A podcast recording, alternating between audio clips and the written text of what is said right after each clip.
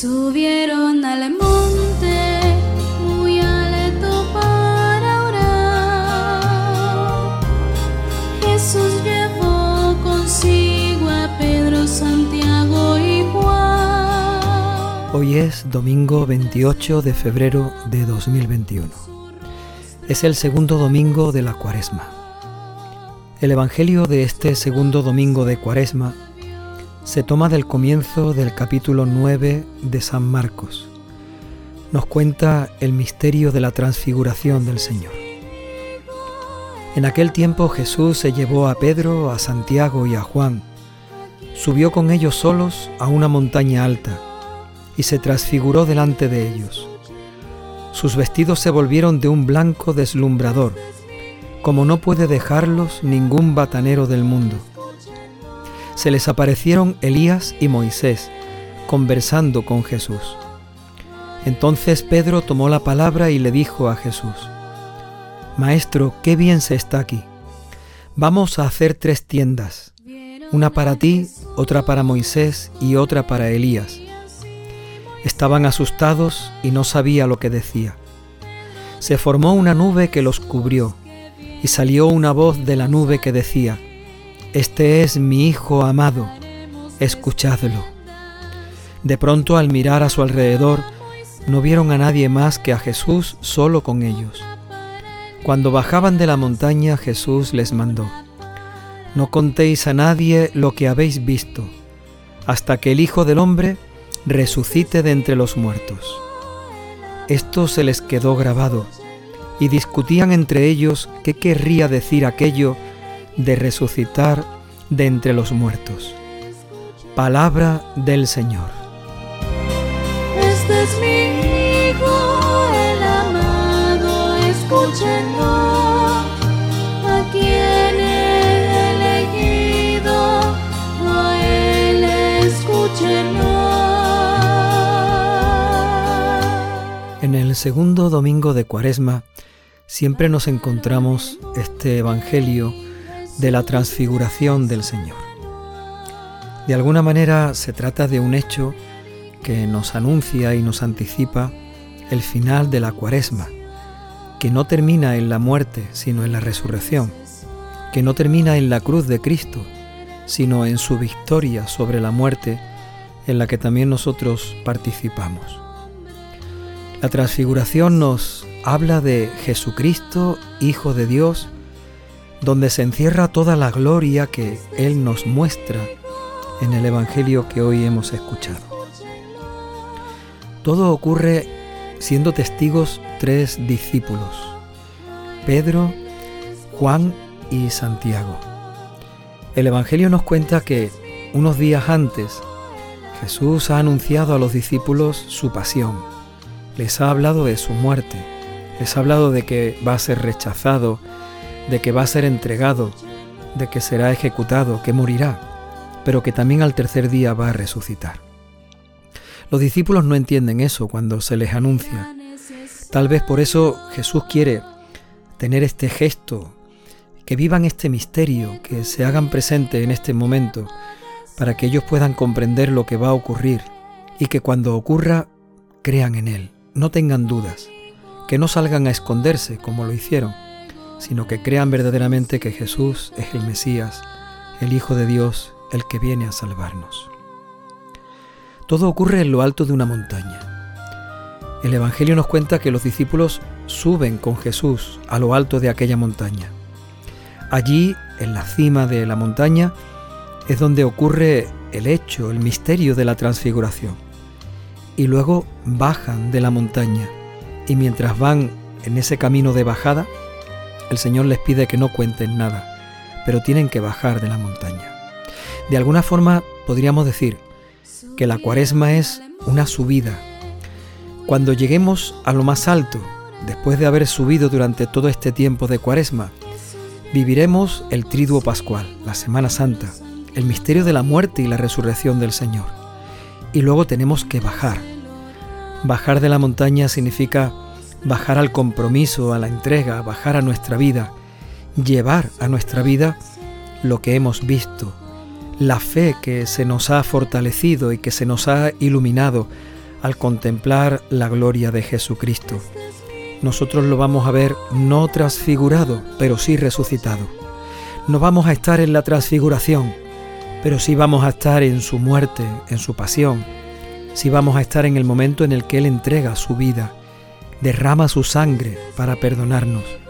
Vamos a estar en el momento en el que Él resucita para que nosotros vivamos con Él.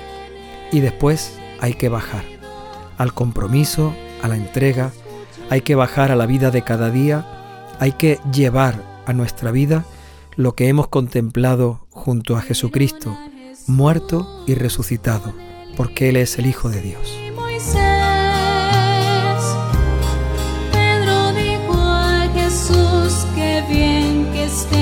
Aquí,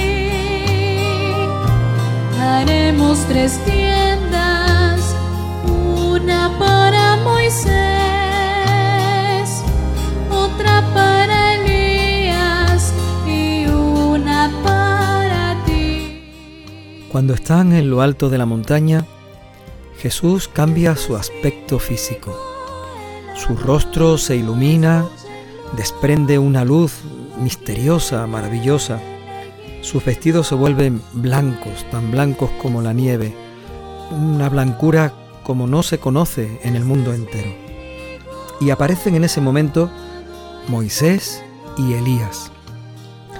Ambos personajes llevan mucho, muchísimo tiempo muertos.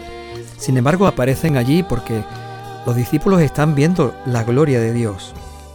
Moisés representa la ley y Elías representa a los profetas. Dice el Evangelio que Moisés y Elías se ponen a hablar, a conversar con Jesucristo. ¿De qué hablaban? Pues sin duda que hablaban de la pasión, de la muerte, de la cruz de Cristo.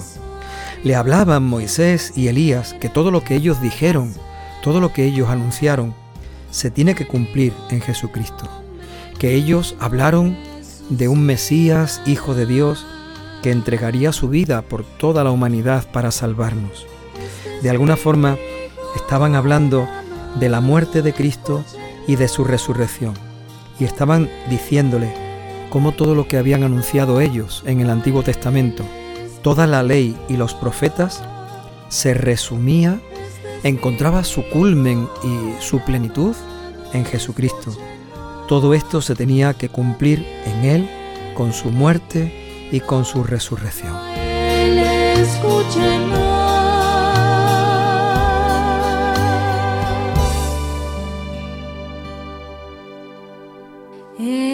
Necesario que tuviera que padecer. Los discípulos del Señor se sienten en ese momento sobrecogidos, están envueltos por la gloria de Dios. Y como dice el Evangelio, no saben lo que dicen. Pedro en ese momento toma la palabra y dice, Maestro, qué bien se está aquí. Vamos a quedarnos aquí para siempre. No saben lo que dicen, pero expresan de alguna forma la alegría, la emoción, el gozo de sentirse envueltos por la gloria de Dios. Pedro quiere quedarse allí en lo alto de la montaña junto a Jesucristo transfigurado. No sabe lo que dice porque hay que bajar y hay que comprometerse. Pero de alguna manera Pedro está expresando lo que también nosotros sentimos cuando alguien tiene a Dios dentro de su corazón. Cuando alguien siente la presencia de Dios fuerte y cercana en su vida, qué bien se está. Cuando se está con Dios. Pedro de alguna forma pone palabras a lo que nosotros tendremos que decirle al Señor tantas veces cuando lo descubramos siempre cercano a cada uno de nosotros. Señor, qué bien se está cuando estoy contigo.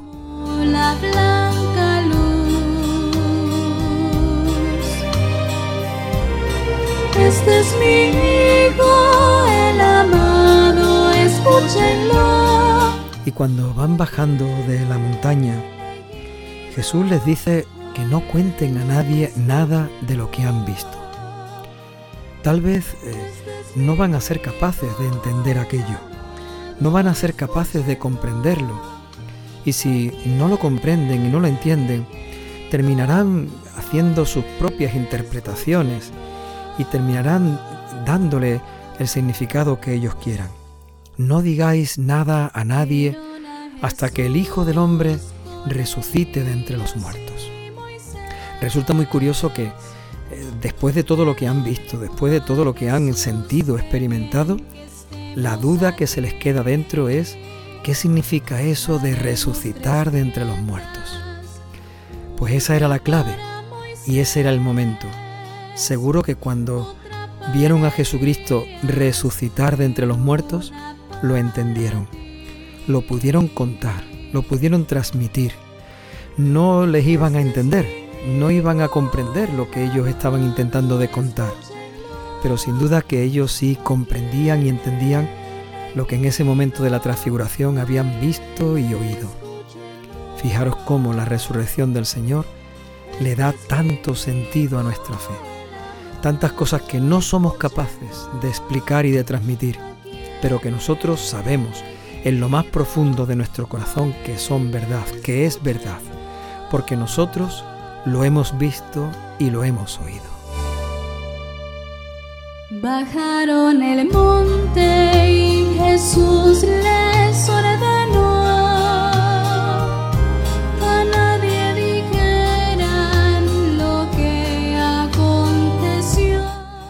palabras claves de este Evangelio es lo que el Padre dice desde la nube. Escuchadlo. Este es mi Hijo amado. Escuchadlo. Que el Espíritu Santo venga sobre nosotros para que podamos escuchar siempre la voz de Jesucristo.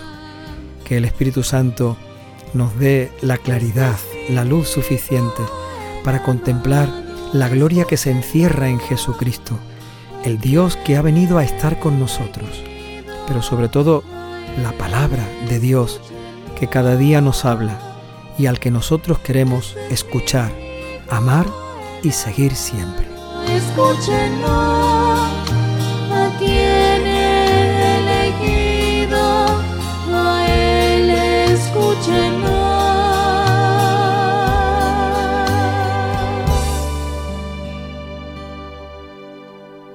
Era necesario que tu vida